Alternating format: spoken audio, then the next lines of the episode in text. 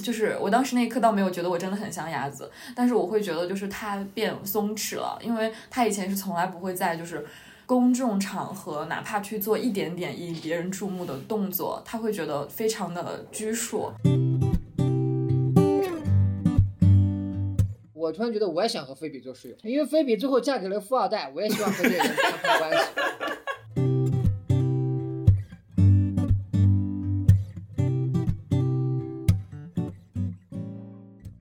家好，欢迎来到本期的戏剧时间，我是何月。我是小哥，呃，前两期我们的话题都比较沉重啊，然后这次我们想换一个稍微轻松一点，然后跟大家生活更加贴近的话题，就是关于租房。为什么我想到这个话题呢？是因为，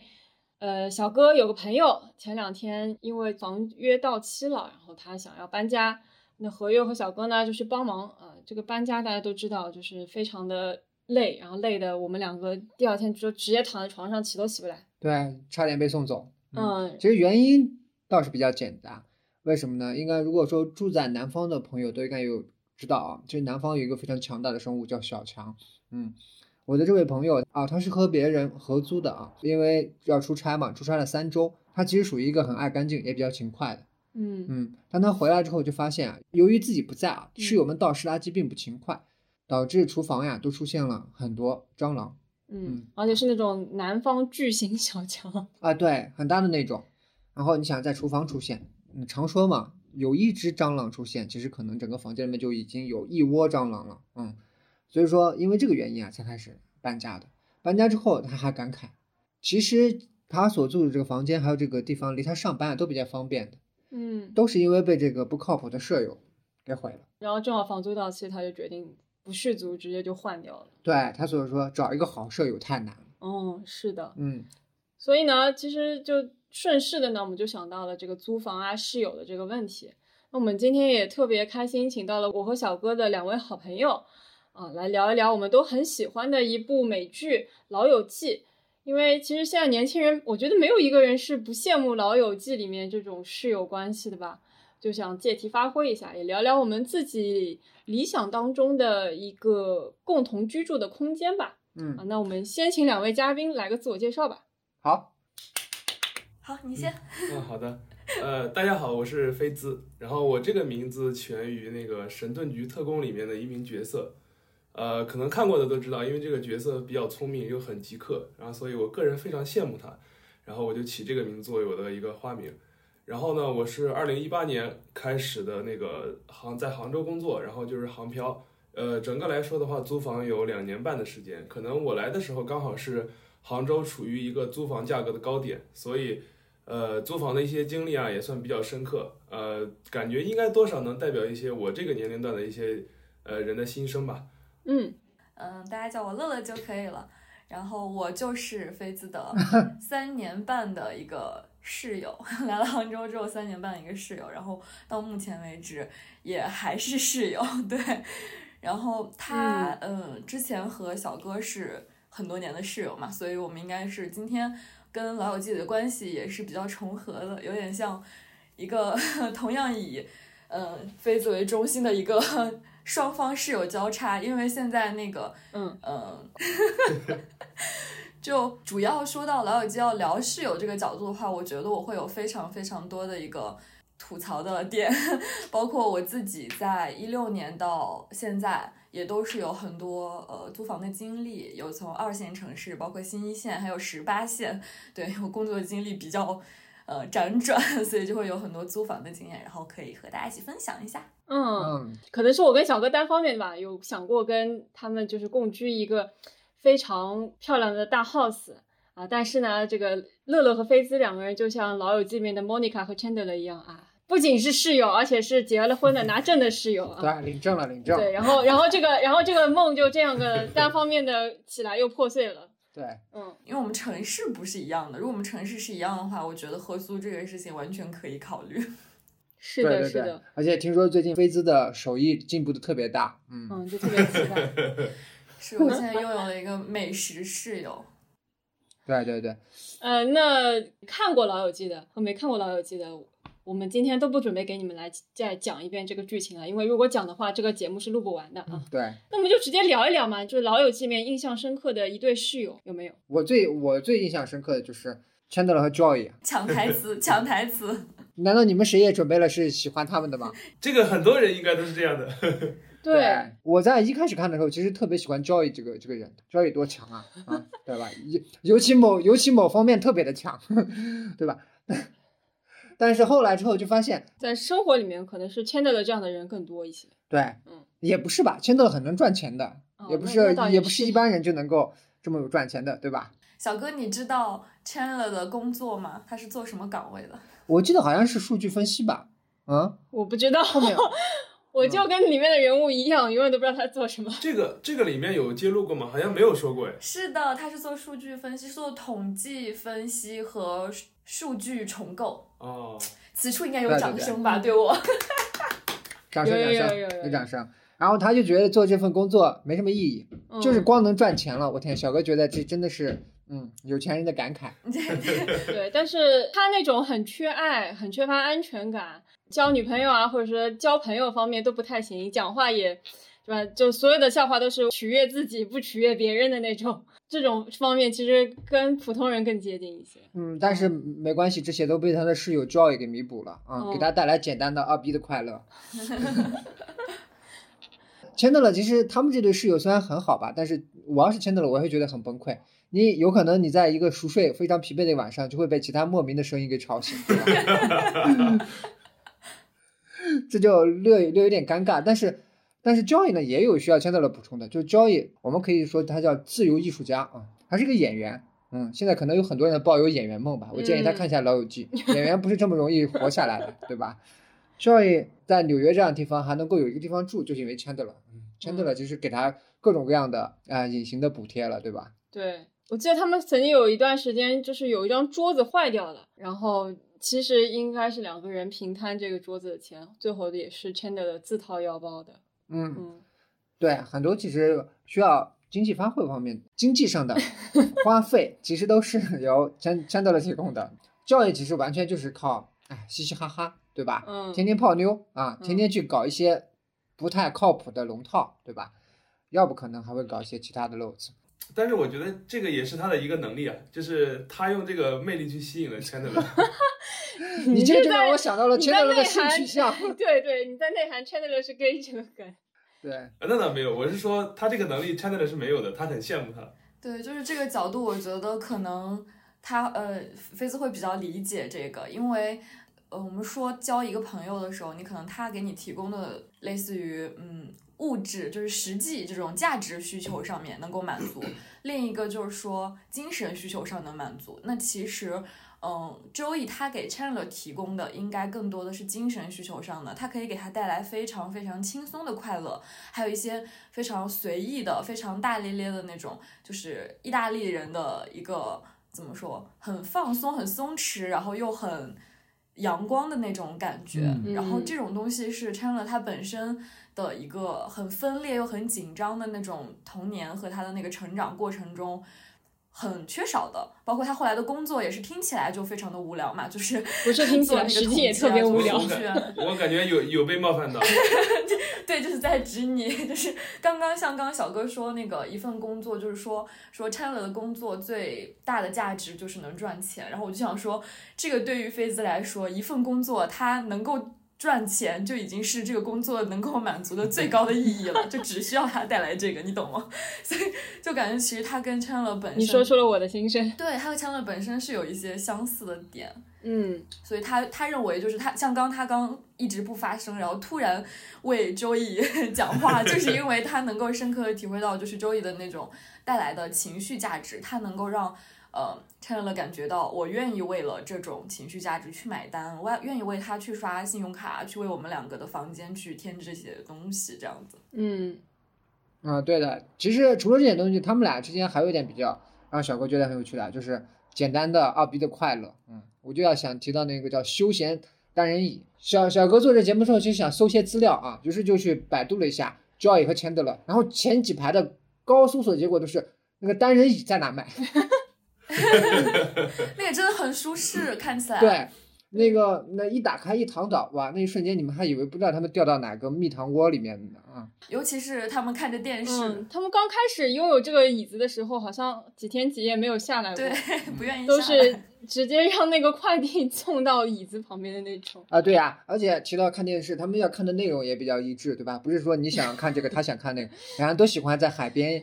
这种比基尼的美女，对吧？冲着镜头一个劲的跑呀跑呀跑呀，对吧？两人都很爱看，也是有共同爱好的嘛，这说明对吧？就就是感觉听起来很无聊或者很离谱的一件事，他们两个可以一起干得非常的津津有味，然后还觉得找到了知音，就只有两个人懂彼此的那种那种放松，那种娱乐活动。刚才小哥选的这一对合租室友，大家都比较喜欢。他们两个肯定就是所有人最就是渴望的一对里面，嗯就是室友 CP 里面最最对 top 一的这种。然后如果说除了他之外的话，我个人印象比较好的是 Rachel 和 Phoebe 做室友的时候，因为其实 Rachel 本身也没有那么多规矩，不会像 Monica 那么抓狂，但是她跟 Phoebe 一起的时候，我记得比较深刻的一个情节是他们早上去晨跑吧，然后那个晨跑的过程中。然后，呃，菲比就会用很夸张的那种青蛙的姿势，张牙舞爪的去跑。那个，呃，Rachel 就说：“你干嘛这样？别人都在看你，就很尴尬，我就不想和你一起去跑了。”然后菲比就说：“可是我跑，我跑是为了我自己，为什么要在意别人的感受呢？”一开始的时候，Rachel 觉得不能理解啊，这样好像的确不太对。但他直到有一天他自己去跑的过程中，有时候会看到别人，比如吹口哨或者是干嘛影响到他的时候，他突然开始模仿菲比，然后他也开始青蛙跑，他整个人沉浸其中，觉得特别快乐。就是我觉得这种室友关系是属于一个人可以用他的一个比较就是切实的一个行为，向你展示他的某一种生活理念和生活方式。但其实这种东西就是你自己原来会完全不会认可或完全不会做的那种，然后他会带你去打破一个想法，然后带你到一个新的。呃，一个怎么说，一个角度去看生活，让你觉得，哎，这样也不错。就是我会喜欢有，如果是呃选除了周易和 Chandler 之外，第二个我会觉得投他们两个。你是会从他们的这种相处模式当中看到你们自己生活的影子吗？我替听众八卦一下。这这个我看到了，这个这个我还我还是看到过，因为因为也是跟乐乐在一块儿以后，我我才会发现哦，原来生活还有这么多奇怪的方式。什么鬼？明明我我这个啊方式，奇怪奇怪的方式，举个例子，就就跟菲比那种青蛙跳一样的，就是生活可能像一个机械一样，或者是钟表，然后到点儿该干嘛该干嘛。但是认识他以后，我就会我的钟表好像就乱了，然后就到处不知道要干嘛，然后他也会干一些很奇怪的事情。呃，可能具体什么我想不起来，但是就完全是我可能不会做的一件事情。但是我跟着他做了以后，我会发现啊，还可以。就他有的时候会说，就有一次也是跑步的事情，我觉得我跑步姿势其实还挺正常的，但是我们两个当时拉着那个行李箱准备去，应该是就是回老家或干嘛的，就是从公司走出去，然后结果，呃，我就在前面那个车叫的车到了，我就赶紧跑。然后他就突然会在很匆忙的那种拉着行李箱的情况下，就原地站住了。我跑出去很远，我转头我说你怎么不走？他就开始原地放声大笑。我说你怎么了？他说你怎么跑步像一个鸭子？我说跑步哪里像鸭子？然 后他就去去模仿我跑步，他就突然开始模仿我跑步。然后我就觉得嘿，就是我当时那一刻倒没有觉得我真的很像鸭子，但是我会觉得就是他变松弛了，因为他以前是从来不会在就是。公众场合，哪怕去做一点点引别人注目的动作，他会觉得非常的拘束。啊，对的对的，但是但是后来 就是，对被我影响，我也不知道这是好影响还是坏影响。总之就是 会让他渐渐的会去开始享受自己的那一刻的那种状态，就是不会说我我在这儿是没有人是这个姿势，你为什么要这样？没有人会这样，你为什么这样？他就是以前会这样，但现在有感觉对。啊，妃子给人的感觉其实就是特别的高冷啊，就是那种走在路上大家都会感觉到特别 就是正派逼人，你知道吧？然后现在是两个人像刘小妖、刘小刘小丫的那个表情包一样的，是吧？你是这样走着路。对小刘丫，哦，对不起，小刘丫。是是确实是这种正派逼人的那种类型，就是想聊天就感觉你随便搭一句话都是错的那种感觉。就是就有一点，他会有一啊，点不对，不要对菲兹进行人身攻击。不是仅仅说这种跟合租室友交流之后，他会对人带来一些改变啊。嗯，会有一些改变。虽然这种改变可能，嗯，普通一些情况可能看不出来吧，但是你们两个也做过室友吧？他应该也会对你产生一些改变，因为据我所知，小哥是一个 非常容易迟到的人。啊改变，那那我是没有被妃子改变太多了。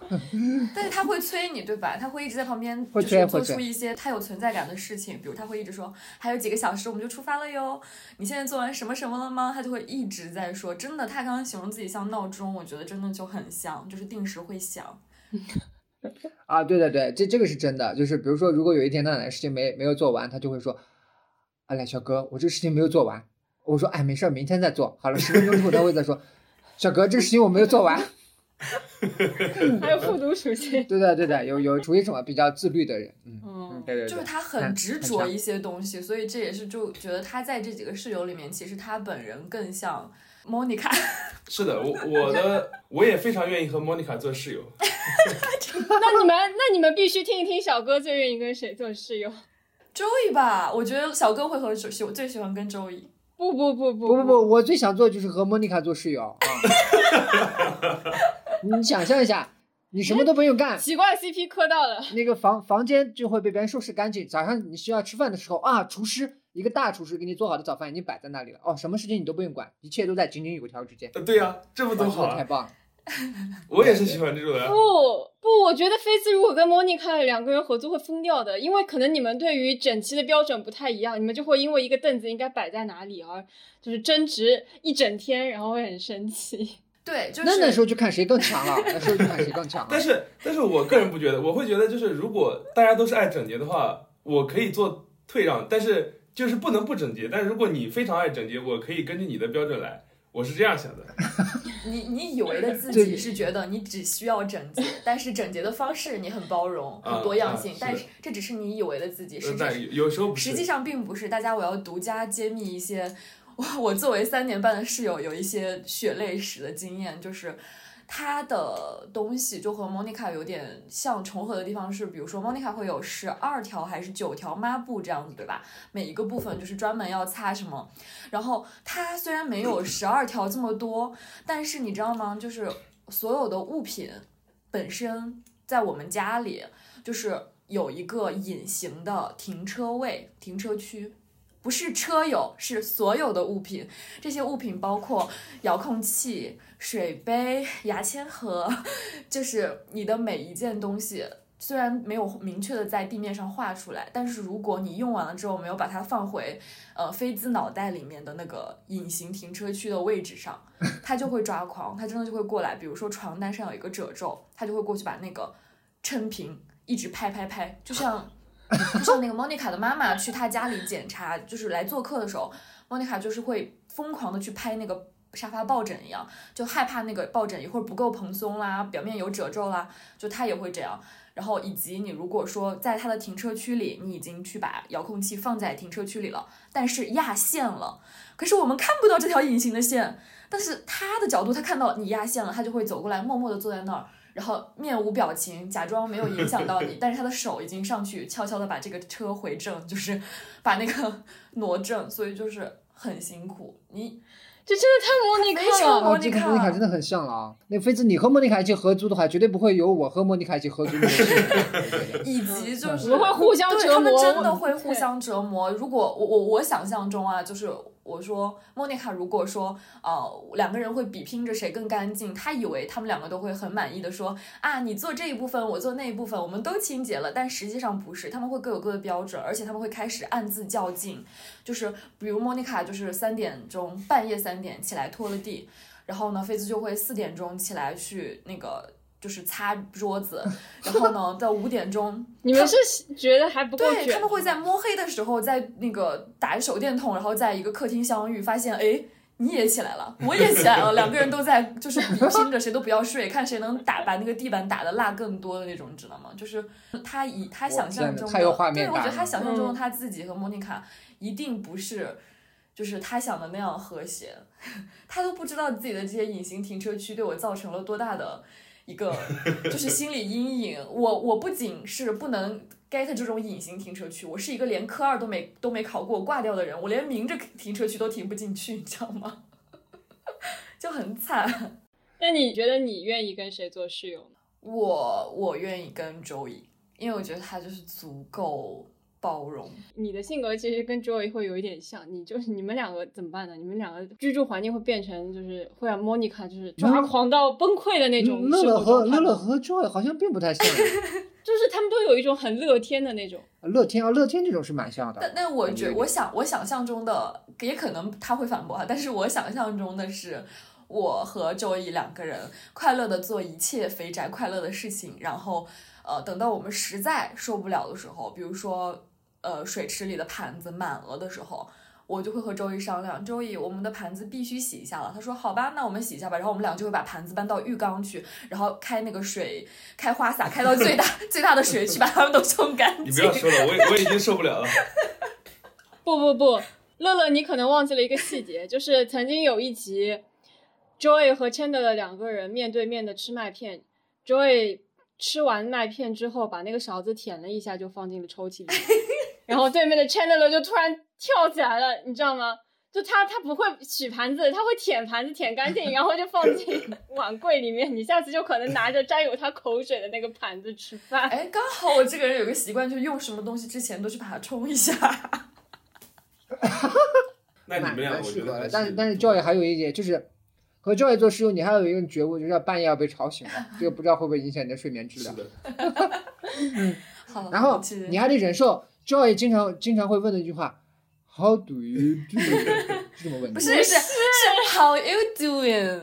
还有鼻音 doing。哦，对对对对对，嗯你要经常受到这句话的骚扰。一定要把你的塑料英语打在公屏上。好的好的好的。半夜想起来喝杯水，然后就被绊倒了。我放弃周易，你们不用再说服我了，我现在放弃周易，怎么这么快就放弃？放弃周易。就太容易那你放弃了吧。选下一个，如果是不是周易的话，选哪个？不是，其实像刚刚刚刚他说的那种，你半夜起来喝杯水会绊倒这种事情，我自己就可以给自己创造，不需要有了周易才会。所以但是我又不会对自己崩溃，我对自己的接受还是比较比较 适应良好的，所以我觉得我应该他对自己实在太包容了。因为我昨天在家拆快递的时候，就因为拆了一地，然后那个塑料袋没有收起来。等我再一次路过那儿的时候，我想迈过去，但是没有瞄准，然后我就滑了一下，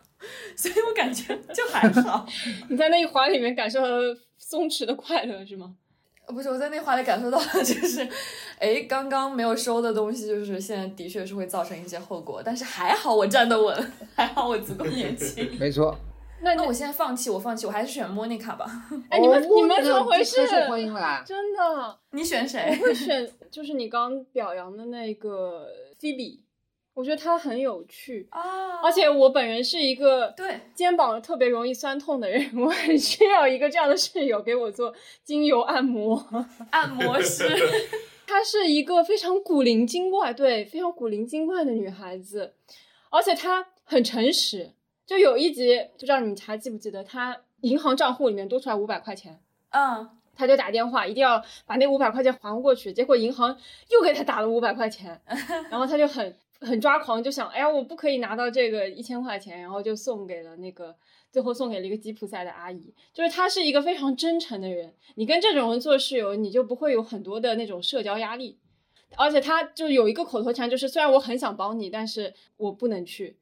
他给你请求帮助，你也不一定要回应他或者什么样的，就会让我觉得有一个很强烈的边界感，否则的话，你就会有一种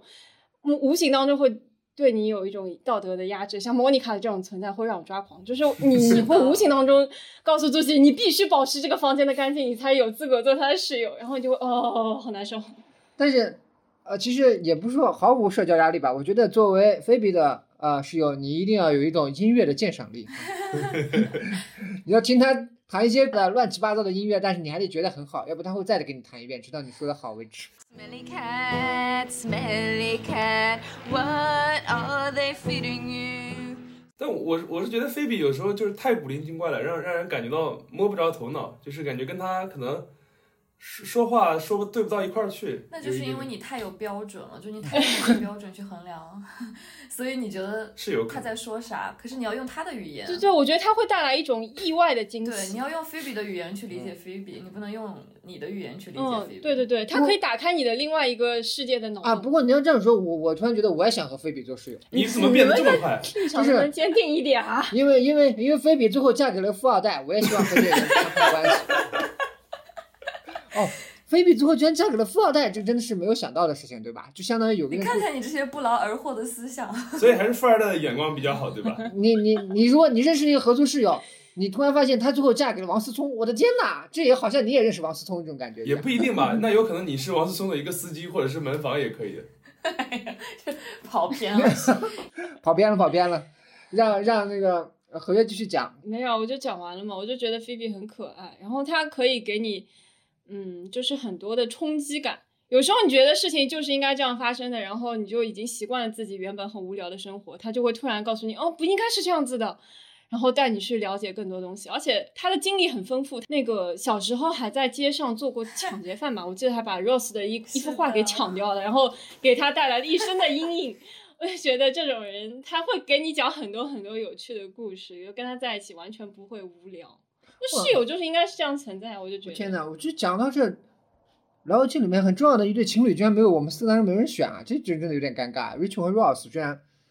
居然没有俘获我们其中任何一个人的心啊！Rachel Rachel 有一点有点就是他也不是特别会照顾人的那种，虽然他并不是一个很给你带来很多嗯麻烦的和限制的，但是他也没有特别会照顾人，所以就是跟 Rachel 和 Ross 住的话，也就是各住各的，没有特别多的说以室友角度上发挥一些功能性，嗯，嗯，包括价值感，他们就是一个存在，但是他们不会让你有他们他们像是《老友记》里面的一个观众，就就更像是观众那个角色。就是他们的感情是感情的部分比较多，但他作对对对为那个呃提供功能性的室友的角度角色上面会对，对弱一些，相对来讲。对，那你们觉得他们为什么就是可以在一起就合作，或者说相处的那么愉快呢？你是说这六个人一起合租、嗯或者一起生活比较愉快吗？嗯就其实我们刚前面有讲过，呃，他们每一对这种合租的室友多多少少在关系里面都有点互补，对吧？嗯其实我觉得另外一点还有一点比较重要，就是性别比较均衡。这个三男三女啊，你这个性别比较均衡，我觉得嗯，很重要是吧？也容易比较发生一些哎超越友情的一些情感连接，这个还蛮重要的，对吧？这个我觉得，我觉得还是兴趣比较一致吧，兴趣相投，然后他们人才会舒适啊。然后另外一个就是，我觉得可能就是国外的一个文化的包容吧，就是他们每个人个性都很不一样，但是都不会有问，就不不会有那种诧异的。像中国的话，你比如说有个人个性很张扬，或者说个性很奇怪，然后大家都会觉得，哎，这个人怎么这么奇怪，我们不要跟他在一起。但是国外的话就还好，都会觉得把这个事情当做比较很平常的事情。我觉得这个好像是一个点。对，嗯我觉得还有一点就是，呃，这几个人其实都有点知根知底，啊，对，嗯，对，是的，就是互相互相黑料，其实知的也知道的也比较多，里面好多笑点都是关于黑料的，对吧？那个莫妮卡和 Ross 是兄妹，两人从小一起长大。那个 Ross 和 Chandler 是这个同学大学同学，啊、嗯然后 Rachel 是从高中一直来就是 Ross 一直暗恋的一个那个啊、姑娘，姑娘，然后和莫妮卡也是一个呃塑料姐妹花啊、对吧？其实就菲比和他们这个联系不是那么紧密啊，其他的这些，有一个稍微淡一点。有一个核心的，其实他们有一个核心的这个圈子，这彼此知根知底，嗯，然后这种了解情况下就会诞生很多八卦，嗯，我觉得公共生活或者和在一起生活最重要的一个因素，八卦一定不能省去啊，谁谁谁和谁又睡了，谁谁谁啊又谈了个新朋友，谁谁谁又涨工资了啊，谁谁谁又干嘛干嘛了，这些东西八卦非常的重要，对吧？我就记得当时我印象比较深刻的是，莫妮卡睡了一个高三的学生，高三的男生。整个那个呃公寓里面都弥漫着一种非常好事的那种气氛，很有趣，我觉得，嗯我觉得他们几个可能呃能够比较久的在一起合租又很愉快。一个是像刚嗯、小哥说的，他们里面除了周易和呃菲比之外，其他几个人都是从那个时候就能去呃追根溯源，有一些物理关联的。然后剩下的两个人，他们作为一个游离因素来说。嗯，周易就是说，可能他的那个职业规划不会说和他们所在的现在的环境相悖，嗯，然后菲比的话，我一直觉得是比较薄弱的。我后来再看也觉得是比较薄弱的，因为他有很多很多理由是要离开这个地方，就是他并没有什么因素能够捆绑他留在这儿，他的家庭呀，包括他的其他，所以他最终留在这儿可能也仅仅就是我觉得仅仅就是巧了，就是他自己的人生规划巧了和这个地方是没有离开的，所以他们之间比较愉快吧。其他几个人就是可能是物理牵绊这样多一点。但其实菲比她有提过，就是说朋友是她生命中非常重要的组成部分，所以她也是非常在意想要跟朋友们保持一种很强的连结性的这样一个存在。虽然有时候看起来比较跳脱，但是她也会有就珍惜这段情谊的这种感觉吧。嗯，所以说这种老友记才会在这么多个国家或者地区都挺风靡的，对吧？嗯，大家对这种方式其实都可以说都有点心向往之吧。但现实生活中可能就跟这个差别挺大的，我觉得对。啊，而且，其实我之前也有做过那种要挨家挨户敲门的调研，然后我也会看到，很多时候合租房里面，甚至每一个卧室都有一扇防盗门，就是大家的这个距离感是非常非常的强的，根本不可能有像《老友记》里面这样子，呃，大家没事就聚在一家咖啡馆或者去谁的家里面一起聊天啊，一起玩这样子的情况，就。不要说找什么同学朋友这种关系的人一起同居了，就北漂沪漂，可能更多的人就是和陌生人一起来居住，而且不会有什么交集的。我觉得这个可能是因为那美帝的资本主义工作并不饱和吧。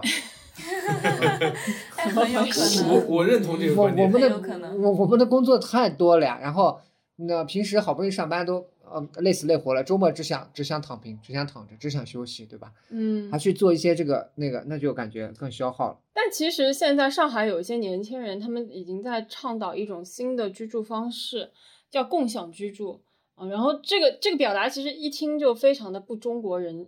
完全的不接地气儿。它其实的是从英文的那个 co-living 翻译过来的。然后我看了一下，就它它比较接近我们理解的合租，也就是除了卧室之外啊，顶多加一个卫生间，可能是你一个私密的空间，然后其他的像厨房啊、餐厅啊，这些都是共享的。然后，但是它有一点不同的就是说，它会要求你住进这个地方的人，或者说呃这个房子的开发商来聘请一些人，他们需要定期的组织一些活动啊，比如说晚餐日，因为他们的厨房是就是开放空间嘛，嗯，就每个人过来一起做一顿晚餐，然后大家聚在一起，然后一起吃饭这样子。像比如说礼拜五周末是大家没有工作的时候，大家就可以一起有一个社交性的活动，然后这个就叫做所谓的共享居住。嗯，因为看到了一些案例啊，比如说像英国这种共享居住的案例，就叫做 The Collective，它是大概五百五十个人一起住在一栋像酒店一样的建筑物里面。然后你每个月就像你住酒店要付钱嘛，他就会要求你每个月支付大概一千多英镑，然后就住在那个酒店大小的房间里面。它的那个公共区域会更加的多，比如说会有电影院，还有一些就是提供给自由职业者的这种联合的办公区啊、图书馆、酒吧这种地方。然后它的目标受众其实是中产阶级以及以上的这个阶层的，但是他没有希望就是给到这个入住的住客啊。有一个非常理想的居住环境，因为他想要模糊掉这个办公、社交以及你居住的这个边界，然后让大家更产生一种更强的连结感。我觉得呃，何源你刚刚说这个，嗯，就对这个入住者其实要求还蛮高的嘛。甭管说是中产阶级以外，就还有一点就是他这种工作某种情况是比较自由的吧，像对自由职业者这种类对型的，对对他可以在家就可以办公，他不用每天去打卡上班，吧对吧？。我很好奇，你们愿意接受这样的居住方式吗？我靠，如果单位愿意的话，我也愿意啊。我我听完以后，我感觉这个好像我们之前那个大学去的那种类似于什么青年旅店，还是类似于民宿啊，就是大家住住在地方，然后公区都是什么活动区啊、厨房啊，就是可以，就感觉像大学生那种方式。然后我我觉得这个应该是根据那个社会现状来看吧。然后以前的话，对对对对对，呃，你像以前我们那个工作压力也不大，然后每天大家都有，比如五点下班、六点下班，然后有有充足的时间去社交，就哪怕你不住这种呃类似于 co living 这种社区，你都会去选择去社交，因为你没事儿干，你也没有什么需要休息的，然后你你自己家里吃完饭也就没事儿了，就该干嘛干嘛，然后。呃，这个我觉得还是根据社会压力来看。以前的话，你想想，大家每一户经济都很差，然后大家住一起的话，也没有说什么呃有贫富差距啊，大家都是大差不差的一样穷，然后那就抱团取暖，然后就我觉得这个是从收益来看的话，抱团取暖肯定是一件比较有收益的事情。呃，即使可能会遇到一些不太好的邻居啊，但是总体来说还是收益大于那个坏处的。然后，但是现在的话，你就随着这个经济水平发展，然后大家都有钱了，都有钱了，那我为什么还要忍受一些我本来就不顺心的点呢？我明明可以去选择一个更好的一个呃独居，我自己又不是没有能力独居，呃，比如说你现在这种水平，然后你还是要强行住在一起的话，我觉得矛盾会比较多，呃，因为可能呃以贫富差距这种最基本的这种经济带来的一个问题，就会有很很多的一个矛盾产生。假如说就举个例子啊，你开玩笑的话，大家可能以前穷的话，大家开那种大家都很穷的那种玩笑，哎就没关系。呃，但是如果你富了，然后你你又去开这种玩笑，你就会变成了一个藐视其他人啊，或者是啊对，就冒犯到别人了。嗯，呃，但是其实你也并没有恶意，你只是无心的去开了一个玩笑，所以我觉得这个东西还是要看社会现状。嗯没有时间去社交的话，你住住哪个地方，其实到最后我感觉应该都差不多的结局。我觉得你刚刚说的那个点，其实是在我们呃过去的时候，大家会倡导的是那种集体主义有关，就是往上倒半都不用说一整辈，你可能再大一点，他们都会觉得，嗯，怎么说，就是他们受到的教育就是这样，所以他会需要到周围的人，但是后来越来越，嗯，年轻的这一辈，他们可能都是以尤尤其是呃在线零零后以后，嗯。绝对是个人主义为先的，所以他不会说我在那个空间里面，我需要别人的部分，我就要去牺牲掉哪一部分来嗯得到那些。尤其现在很多东西又很便利，它是嗯，包括他的一些情感需求，包括他的一些精神上的需求，它是可以通过呃网络的方式去获得，它并不需要我实体上跟你住在一个社区里，我是跟你是邻居，然后我们以这种呃实际的这种交往，然后来获得一些什么，嗯所以可能不需要牺牲掉一些呃，就是说共同居住之后会影响到和打扰到的那个部分吧。嗯，就是之前中国其实经历过这种所谓集体主义，在某种情况下也是地理或者现实情况导致的，对吧？无论说城市里面的这种什么四合院儿啊、弄堂或者工人新村，还是乡村城镇里面的村庄呀、小镇子呀，他们都是聚集而居的，对吧？嗯经常就是所谓的有一句话嘛，叫抬头不见低头见，就是这整个这一片区嘛，啊，老的小的几代人，或者有亲缘关系的、有血缘关系的，都聚集在一起。那么这种就是它间接就形成了这种集体主义，对吧？嗯现在年轻人可能就希望，嗯，比如说有自己比较独立的一些空间，对吧嗯呃，但是现在我感觉年轻人好像也出现了一种哦趋势，就是你比如说你在网络上或者你和谁都可以很轻易的连接，但是你就会感觉有些连接就是呃意义感不强啊，就像钱德勒那种感觉，有什么意义呢？就钱德勒告诉我，我现在很能赚钱，但有什么意义呢？那小哥就会说，我现在和谁都能聊天，但有什么意义呢？没聊什么东西啊，就有这对啊，种感觉。所以其实 co living 的话，它它反而是年轻人发起的，就是在国外都是千禧年一代的年轻人，就是他们可以有自己的独立的一个居住空间，然后也不想要去呃买房，但是呢，他们当然有自己的这个生活的部分，但是也希望跟人产生更多的连接，所以他们才会提出说自己自发性的组织一些活动，然后号召更多的人。呃，虽然你有睡觉的地方，但是你那个公共区域其实是一个开放的空间，你可以让更多兴趣相投的人就是过来，然后碰撞出一些这种社交的互动的火花。也许吧，但是我个人感觉，就像我刚刚所说的，为什么《老友记》里面几个人能住得好呢？性别平衡有很重要一点。我为什么和莫妮卡住在一起呢？因为莫妮卡长得也很好看，什么鬼？就是这些都是多方面的，对吧？那你比如说年轻人说他们想要什么有兴趣爱好啊，有更多那个，那我不如说他们就是想交朋友啊，他们或者还想更浪漫的一些事情都有可能。对对对，他们 就是对于开发商或者这些人来说，就希望你们有这样子更多的超越友谊的情感发生的。我觉得小哥刚刚说的那个有点说关于莫妮卡好看，以及呃和和就是有其他的感情可能产生的情况，就还真的挺真实的。因为你如果住在传统社区里，这个社区的年龄组成，它很有可能有很多就是比较多样。那这种情况下，你如果蓬头垢面的出去丢垃圾，或者是去呃路口吃那个饭店吃饭都没关系。但如果你是在一个年轻人的聚集区，那么你可能如果还像那样子出去就，就会，因为你碰到的是和你怎么说，就是同样年龄的，以及就是呃时髦的好看的这样的俊男靓女。但是如果你在传统社区里，你很可能遇到的大部分都是一些中年以上，然后没有那么多的时间去时刻维持自己的那个形象，对是的，对吧？其实，呃，小哥对于那个《老友记》里面这种生活方式，其实也说实话，没有人不会向往，对吧？但是刚刚，呃，何月也给大家有介绍过，像现在这种，嗯，所谓的共享社区啊，嗯或者共享居住，有个很重要一点，就国外的好多东西，它其实是啊，地产开发商提供的啊。我对地产开发商的第一个反应就是，资本又要挥起镰刀割韭菜了啊。就是总是给你讲一个很美好的故事，你在这可以获得什么样什么样的服务，我在这给你提供什么上别的地方绝对享受不到的美好前景。但实际的情况下，就是希望你的钱到他的口袋里面落袋为安，嗯，没有别的原因。他讲这个东西，无非是希望更多的年轻人来来来我这社区住，对吧？我这社区非常好，你不仅可以住得很舒适，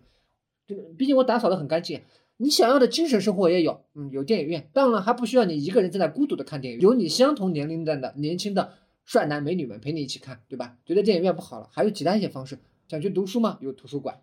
想一起创业吗？哎，当创业课、创业帮，对吧？我们有联合的办公室，你想要的都有。但是这一切都标好了价格，中产阶级以上，外加自由职业者，反正你能赚钱，能给钱就行啊。对，他在筛选掉了一部分经济之后，给了你许诺，给你了生活的更多种可能性。对，嗯但是你这样说法就有点杠了，对吧？你在哪里都会被割韭菜，你买房你不被割韭菜吗？你也被割韭菜，你租房也被割韭菜。那那你如果这样子想的话，你难道要住到天桥下跟流浪汉一起吗？哎，给我挪个地方，让我也来过来蹭蹭。你总会在一个地方被割韭菜的呀。我知道啊，我是说，就是举例起，就是平时你肯定要为很多服务要付要付付钱嘛，对吧？嗯嗯但是我只是说讨厌炒炒作某种某些概念，对吧？嗯嗯，他通过某些需求，他包装成一个概念，然后继续来炒。我是比较讨厌这种的，单纯为了炒价格而讲故事。为什么总是给年轻人提供这样的生活选择呢？为什么没有人给你？不是啊，他刚刚那个已经说了呀，不是只针对年轻人，也针对一些有钱人的呀。不是我说，为什么没有人针对老年人提供这样共享社区呢？提供这些服务呢？有啊，养老院啊，对对对，其实我想说的就是刚刚你你提到的这个，呃，如果是你完全是给大家先出来一个概念，让大家去选择的话，可能就会有一些资本运作的嫌疑了。但其实是有一群人，他们有这样需求的，比如说，我就我就看到我们小区这边很多老人，对吧？他可能就子女也不在身边嘛，然后他们就会在一个像凉亭一样的地方，然后每天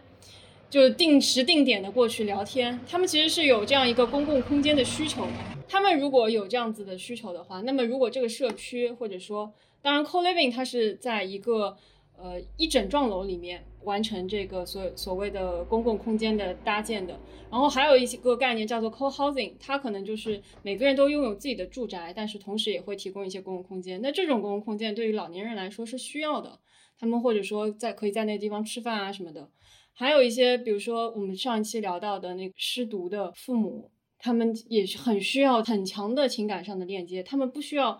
跟正常的家庭在一起。那他们这样的一些差不多特质的家庭组建在一起，他们可能也需要这样一个公共空间。那这个时候，其实它是有正面这一面的，不是说完全负面。这正面这一面基本就不会考虑一些内容了，这些东西只能靠你自己共建了，对吧？大家一起抱个团取个暖了，只能这样的方式了。嗯嗯，但是可能还是需要有一个这样的土壤去让它就是生长起来。算了吧，土壤不属于我们要讨论的范围之内。那我觉得这个就是小社区了，就是某某些人聚集起来的一个小社区。对，嗯，我觉得中国好像这种社区的功能发挥的好像不是很充足。对对对，其实也是有的。我估计我们都是身边都是有的。呃，我我觉得其实主要是主要是人口的问题吧，人口太多了，你再小的不可能划分太小的社区，每个社区里面人人口量都很庞大，所以不太可能有那种就是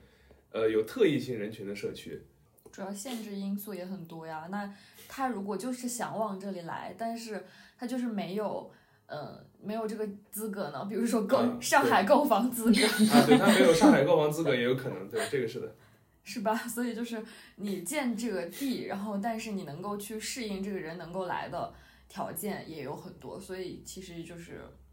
虽然经过了筛选，经过了一些条件限制，筛选出来的已经往最开始设计的那个靠拢了，对但还是会有很多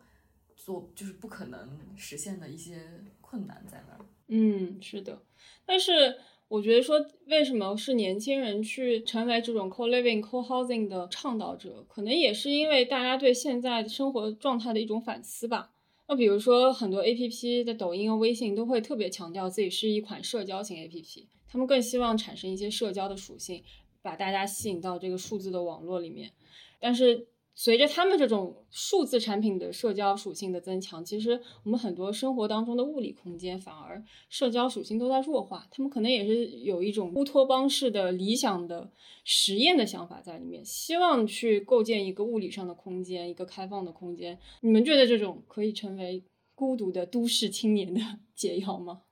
我感觉好像这这我觉得不可能。呃，我觉得也是啊，就是科技的发展不是要进入下一个行列了吗？叫元宇宙了嘛，对吧？你可能在另外一个虚拟虚拟空间里面，你和地球上的六十亿人都住在一起。但我是觉得现在 A P P 都做社交，它他们都是这种社交是和我们现实里的社交是不一样的。我们现实里的社交是需要时间和成本的，但是这个 A P P 里面的话，大部分是属于呃一嗯个个人情绪的一个释放。你可以找呃找人聊天，然后那个人如果需要，比如说需要你去这边付出时间成本的话，你就可以不理他。但是现实里是没法的，现实里你你需要得到情感安慰的时候，你首先要呃给予过别人情感安慰，人家人家有可能才过来安慰你。呃，A P P 里面是不需要的，你只要找一个就是 愿意去安慰你的就可以，然后你也不用管他是谁，然后你只要只要得到情绪的释放就可以了。就是说得到的成本很低，得到的成放弃的代价又很小。对，想不要理，随时下线、消失或拉黑就可以，哎对是吧？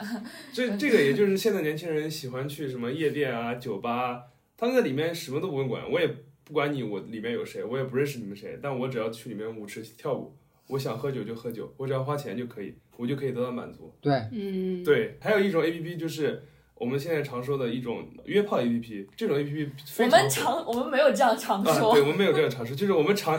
经常会常见的有这么一类 A P P，他们的 就社交属性会比普通的像这种做社交属性的 A P P 的更强烈，而且是一个刚需。嗯，对，这倒是。其他时间我觉得都是在做多余社交。我觉得可能就是说维系起来的那种成本也会比较低的情况下，如果说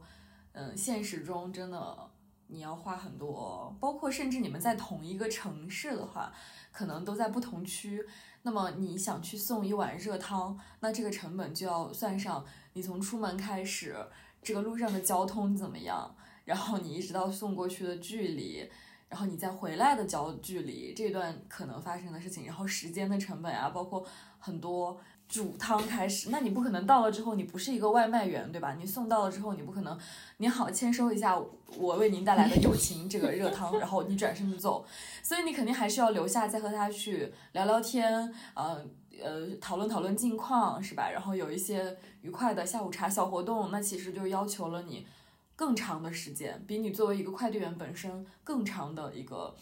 时间去放在那儿。但是大家现在的时间其实好像是最宝贵的，像刚刚小哥说的，工作时间又那么长，有双休已经不容易了，双休里面如果再用很大的一部分时间去，就是把你自己的内在能量去对外去呃倾泻，那首先你需要很长的时间来滋养自己的内在能量，你还没有躺在床上去。放空晒太阳，还没有把自己的能量蓄满的时候，你要花大量的时间去做这种对外的，在那个成本上来讲，是一个非常怎么说没有在赚的感觉，对会比较费其实你你。这么想的话，如果要花费这样成本，我还不如微信给他发一个安慰的表情，发一个红包，发一个红包，这样来的更快。对，是吧？然后对，而且就是它不会带来很多负面的情绪，包括你在外面等车的情绪，哎，你在，堵车的时候，然后以及遇到的各种可能的意外情况，以及因为呃今天在那儿碰到朋友，他刚好不开心，你和他聊到一直到晚上，然后耽误了你原本计划里的 A B C D E 五件事都没有做成，就很多成本。所以就如果说把它挪在了一个虚拟的情况下，它大家会觉得更容易一点。嗯，嗯，可以多线条处理，或者叫多线处理，时间管理，时间管理。嗯，对，其实我觉得还是还是要减压，给谁减压？就是给给这个社会的年轻人减压。给这是我我突然想问一个问题，就是呃，我们知道菲比和乐乐已经结婚了，对吧？有了自己的房子，就是菲兹，啊，菲兹，菲比，菲比，我刚刚还在想菲比跟谁结婚了呀？我不会青蛙乐乐。好像在《老友记》没有出现过吧？对对对，重来，现在重录这点。聊到这，我突然想到一个问题啊，就是菲兹和乐乐已经结婚了啊，有了自己的房子。那什么样情况下，你们有没有考虑过，就是比如说再去找别人合租呀，或者去所谓的住在这么一个共享的社区里面？你们觉得是什么样情情况下，对你们会有诱惑？就是说，你你要先说合租这件事情的话，然后我会觉得，首先我们是的确经历过合租的，我们和他的一个曾经的同学，就在我们在刚来杭州的时候有一起，嗯，合租过。然后当时的这个经历怎么说呢？嗯嗯，不算是很糟的经历，因为我们根本就没有很多的互动。我们是隔壁的房间，但是我们会共用那个餐厅和餐厅和厨房。可是我们在餐厅里就是永远是像岳云鹏说的那样，你出去的早，我回来的晚，然后我们是不得拜的街坊一样。好不容易等到嗯有了一个节假日那类的时，可以有一个呃大家坐在一起吃饭的时间的时候，我们有的时候自己做的饭，想邀请他坐在一起吃的时候，也会发现好像大家的安排不同，因为他会他很喜欢户外活动，他会在那个时候说他今天参加了一个那种夜跑社团，或者是呃线下的一个俱乐部，然后他会在这个时候有一个活动去和大家一起进行。我自己回想起来，当时整个过程就是完全像是陌生人一样在。只有一次是中秋节，我们邀请他去吃螃蟹，然后他可能那个中秋节也稍微孤独了一点，之后产生了一点想要和我们一起吃螃蟹的需求，然后，然后我们就邀请他来我们的房间吃螃蟹、看电视，嗯，结果他就非常开心的坐在了我们的床上，然后因为那个房间很小，坐在床上其实没什么。可是你们大家知道，菲斯他本身我刚刚也讲过了，他是一个 Monica 的灵魂，所以他是不允许一个陌生。呃，也不是陌生人，就是不允许一个除了他本人以外的人穿着外裤，就是出去的那种，嗯会在外面沾到灰尘的裤子，坐在他的床上，在他没有经过他允许的情况下，坐在他的床上，并且在那儿吃螃蟹。你想一下，那个螃蟹，他可能他的想象里就觉得那个螃蟹的渣什么的会掉他的床上，他整个人当场脸就拉下来了，就有一种觉得我的天呐，我我我我我怎么办？我怎么办？我要考开始考虑卫生了，他就会开始抓狂。其实他是很友好的，但是他会觉得习惯不同，以及每个人就像你刚刚讲边界感不同的时候，他会抓狂。所以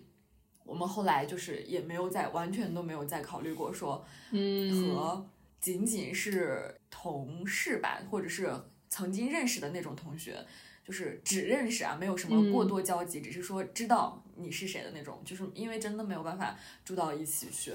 但是后来，嗯，我呃他的一个发小之前在北京，然后后来他发小想换工作的时候，有一种可能聊到了说是不是要来杭州。他那个发小是属于两家的关系非常好，他们两个还还在床上爬的那个年纪，就是婴儿时期就放在同一张床上爬着长大的，所以他的发小说要换工作的时候，我们就有讲说说要不要让他来杭州。他自己本身只是内心想一想，然后觉得如果来当然好了，有人陪他一起玩，但是他又不敢就是就是去说出来要求，他怕感到要求别人一样似的。然后我就开始疯狂的去。呃，轰炸他的那个朋友，我说你快来啊，杭州特别好，你来了住我们家，然后你们周末一起打游戏，我可以给你们做饭。虽然我根本就是不不会去做饭，但是 他只是画个饼，对，但是我就想画饼把他招过来，因为他在杭州很少有朋友可以一起玩嘛，就觉得他比较孤独，所以就很希望他朋友来。如果他真的是那种玩的很好的朋友，然后来了的话，住在我们家，真我也很期待像你刚刚说的那种会合租的一个形式，嗯就是大家可以有公共空间，然后一起玩儿，一他会就是轻松很多吧。嗯嗯，就可能我觉得还是因为你看，像《老友记》里面他们是呃属于先认识吧，就是有有有四个人是先认识就是他们都是呃有一定的一些那个兴趣基础啊或者感情基础。对的对的，呃，如果是跟现在现在大部分的一个合租，就属于是先不认识，然后我我住进来以后，我才跟你慢慢接触，这个就顺序变反了。首先就变成了一个我先入侵你的空间，然后完了以后我们再互相认识，跟说我们先认识以后，我再进进你的空间的时候，我就不会有那么多感觉了。这个是一个顺序很重要的一个关系，我觉得。对，嗯先伤害再认识，结果伤害完之后没有认识的心了。对，就好比比如说我们一开始，我们一开始就是很要好的朋友，然后我们住一起的话，我你的习惯我都知道，你是什么样的人我都知道，所以我不会介意你的一些呃任何事情，然后你也不会介意我的一些毛病，然后这个就很正常这。还是会的。呃，会，但是但是不会是因为这个东西，我是说，我还是会介意你我知道你会介意，但是我是说不会因为这个事情就伤害到谁。但是如果是呃不认识的话，你稍微一介意，然后就立马就会觉得哦好烦啊，就这种。而且而且就是菲斯他是坚定的买房主义者，然后我是坚定的随便主义者。我觉得有买房的那个钱和每个月还还贷一个 隐形的枷锁，把你拴在那儿的那种感觉，要还好多年，还半辈子那种。然后我我我宁愿把我赚到的钱就拿去旅游，拿去玩儿，然后拥有一些美好的回忆。但是他就是坚定的觉得。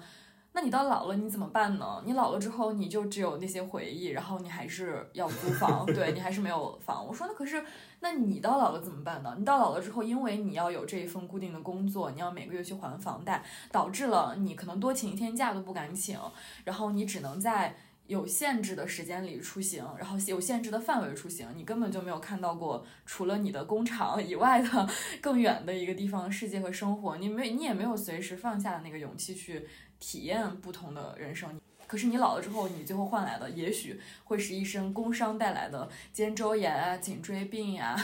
然后以及鼠标手啊，然后腰椎又怎么了？结果最后你拥有了这么一套钢筋水泥的这种。房子，然后有什么用呢？那时候你也已经老了，而且你这套房子还要变成你的两个孩子在一起打官司，然后争家产的一个，就没有什么价值。我觉得可能就在这一点上，我认为租房我是 OK 的，但他就是坚定的买房主义者。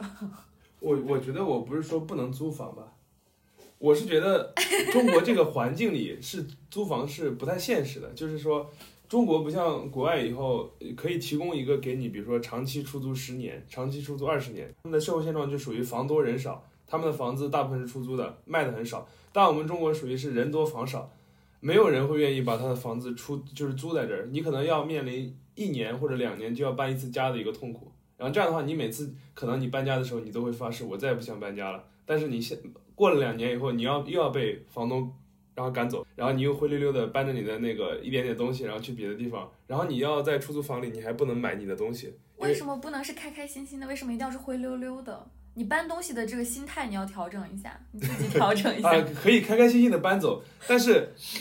这个这个这个我们有话说啊，这个心态调整不了，真的调整不了。对对对你心态调整好了，身体也调整不了，调整很久。是的，而且这个东西就是你你在出租屋里有的东西不顺心的，你改不了，因为人这是人家的房子，你没有权利改。或者说你想买什么东西的时候，你不能只为了出租屋的尺寸吧，因为你这个出租屋尺寸合适了，你下个出租屋就用不了，你又不能买特别好的，然后你会觉得啊不值当，我就租个房子，我也不值当买那么好的。如果比如说像有一个长期可以给你出租十年二十年的，你就会觉得哦，那这个就是可可以当做自己家，我也愿意去出租，我也愿意去租房，因为这个成本我也知道，租房子肯定少，我住的不顺心了，我还可以换，对不对？嗯，嗯，我觉得这个其实挺关键的，就是你对自己生活的这个空间的参与的自主性，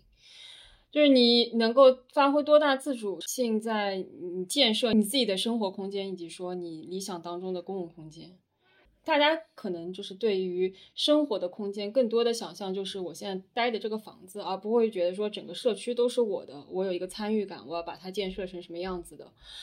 也缺乏这种就是参与决策的能力。如果真的有的话，我？觉得是因为土地国有呀。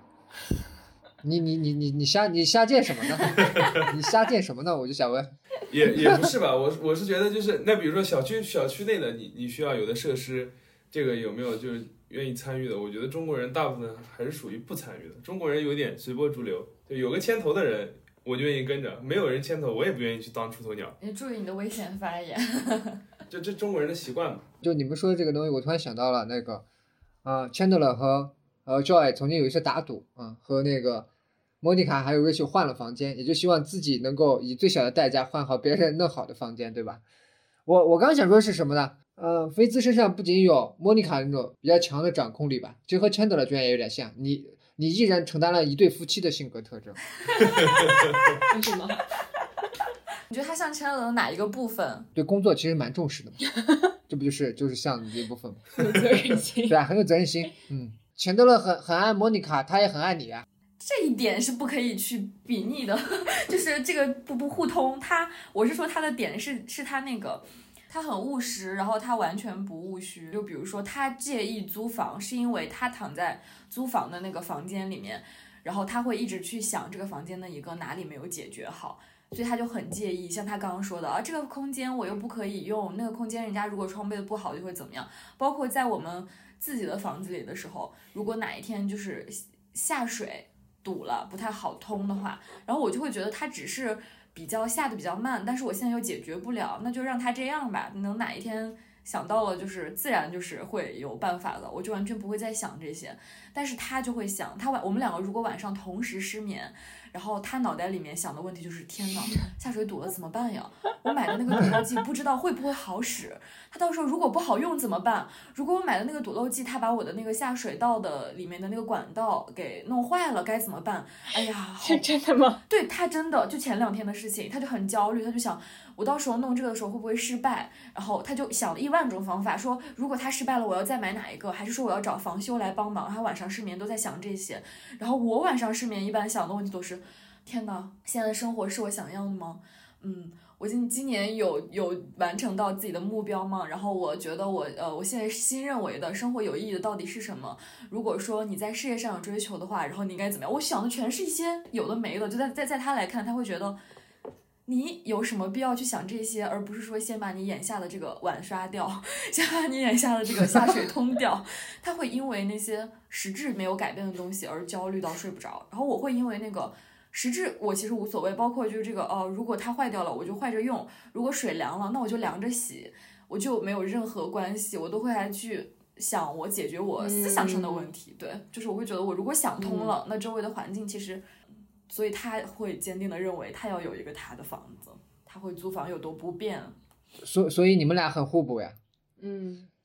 那所以其实刚无论是讨论的合租还是什么 co living co housing 这种情况的话，它只是给更多人提供了一个选项。然后具体是不是你真的要去参与到这个所谓的共享居住的环境里面去发挥自己的能动性，为这个公共空间去创造一些什么东西的话，其实还是看个人的，以及说你是否有自己的一个很亲密的关系。我觉得说很多很亲密的关系建立起来之后，可能你也不会对什么公共空间有更多的要求了，你会想着要去经营你自己的一些情感。这时候你可能也会做出其他选择，而且人都是在变的。但是我觉得说，co living 和 co housing 还是一个不错的概念，至少它让我们看到了一种可能的共居的方式吧。就是也会让一些有暂时性的需求的人，比如说寂寞的都市的年轻人，去参与到这个空间的建设里面，是一个选项一样的存在。对，就接着合约这个话说，还是觉得。嗯，所有人选择的生活方式，所有人选择的生活方式还是按照自己，啊，不要笑。呃，每一个人选择自己的生活方式，还是就是按照自己的自主需求吧，对吧？千万不要给自己设定一个啊，自己可以模仿或者所谓的学习的一个标本。比如说我们所提到的这个《老友记》，它在很大程度上还是属于创作者们创作出来的一种理想主义的一种生活方式。嗯，如果说处处对标这个，那日子不要过了呀，就是这种，对吧？很痛苦。对，所以说还是不要去对标有形的东西，主要还是根据自己的需要、自主需求去选择生活方式。嗯，去进行自己认为更有意义的一些活动。嗯，对。那今天的节目感觉录的已经差不多了啊，非常感谢乐乐